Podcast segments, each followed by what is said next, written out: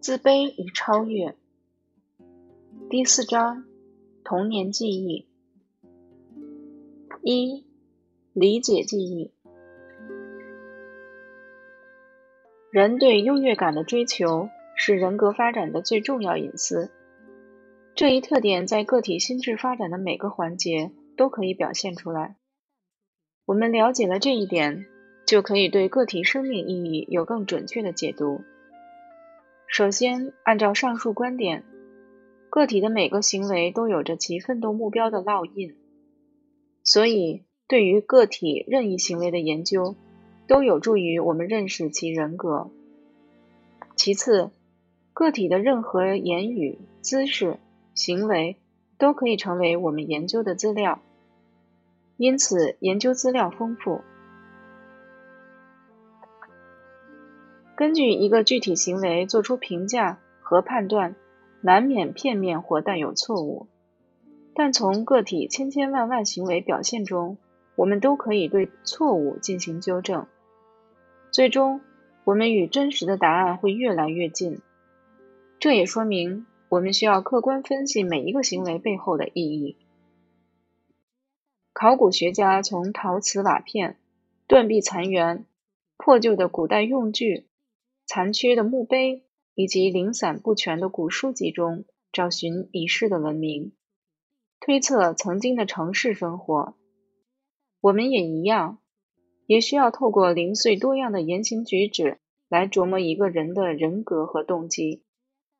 可与考古学家不同，我们研究的是活物，是实实在在的当下生活。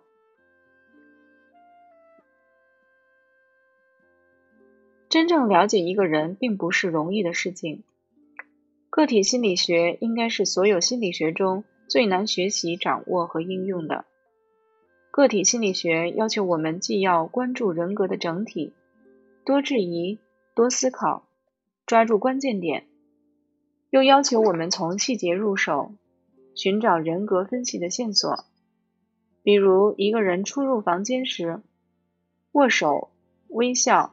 打招呼的具体方式等，从一个方面来了解个体，可能导致认识错误；但从多个方面入手，我们犯认知错误的可能性必然降低。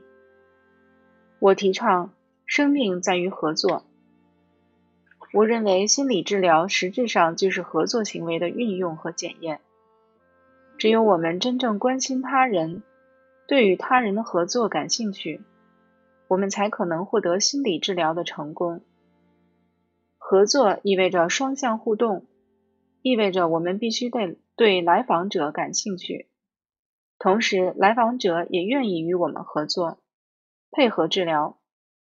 来访者的态度和存在的问题都是我们研究的对象。有时候，我们觉得对其有着足够的了解，可这种了解往往并不是对的。除非他已经足够了解自己，否则我们得到的结论经不起任何的检验，也自然不能称为真实。很多心理学工作者认识不到这一点，所以才提出了正迁移、负迁移的概念。但个体心理学从不进行这样的分类，对一个娇宠自己的来访者给予娇宠。的确可以获得他的好感和信任，但却更能加大他的控制欲望。如果稍有怠慢，他肯定视你为敌人，甚至会终止治疗。即使还继续接受治疗，也可能强迫你给予道歉，以证明错的是你而不是他自己。所以，对这种人，用正迁移来纵容他。根本给不了任何帮助。唯一有效的方法应该是指导他将注意力从自己转移到别人身上。没有比这更有效的方法。那么我们要做的应该是与他合作，帮助其解决根本问题。这一目标，我们指望不了迁移，指望不了自己对他的严师教育，更指望不了他以放任成性的人格。记忆是不会说谎的，记忆也是人的所有心理现象中最能反映真实自我的一个。记忆有助于个体更高效的认知自我，更准确的理解周围环境的意义。记忆不是偶然存在的，只要存在就有意义。所以，不管记忆清晰还是模糊，近或远，都可以给一个人的成长提供有价值的东西。所以，我们可以说，记忆就是一个人的过去。是一个人的心路历程，这些心路历程陪伴着他，提醒他以更成熟的态度面对未来，更积极的心态活在当下。记忆可以抚慰我们的情绪，这在每天的日常活动中都可以得到验证。比如，一个人遇到挫折、情绪低迷时。他可以回忆自己以前挫败的境况，以宽慰自己。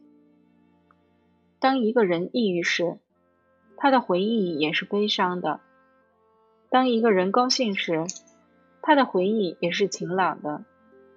所以，当下所遇的周围环境，总可以唤起每个人对过往不同记忆的回忆。从这个意义上看，记忆和梦有着同样的目的。一个人在生活中遇到难题，有时会梦见自己以前通过顺利通过考试的情境，这是因为潜意识中他将所遇视作一次考验，而通过回忆考试的顺利，给自己树立成功积极的心态。心境的变化规律同样适用于心境结构的发展和平衡。一个抑郁的人所回忆的。总是那些让他消沉、不愉快的事件和时光。他常常对自己说的是：“我的一生充满不幸，并选择能验证以此自我定论的事情来回忆。”记忆绝不会与个体的生活模式背道而驰。一个总是觉得别人都想看我笑话的人，他的记忆中充满的也都是被人侮辱、伤自尊的事情。只有他的人生态度发生改变，他的记忆色彩才会改变。人生态度改变了，认知观念改变了，记忆中的事情才会有所改变。对于同一个事情，才会有截然不同的解释。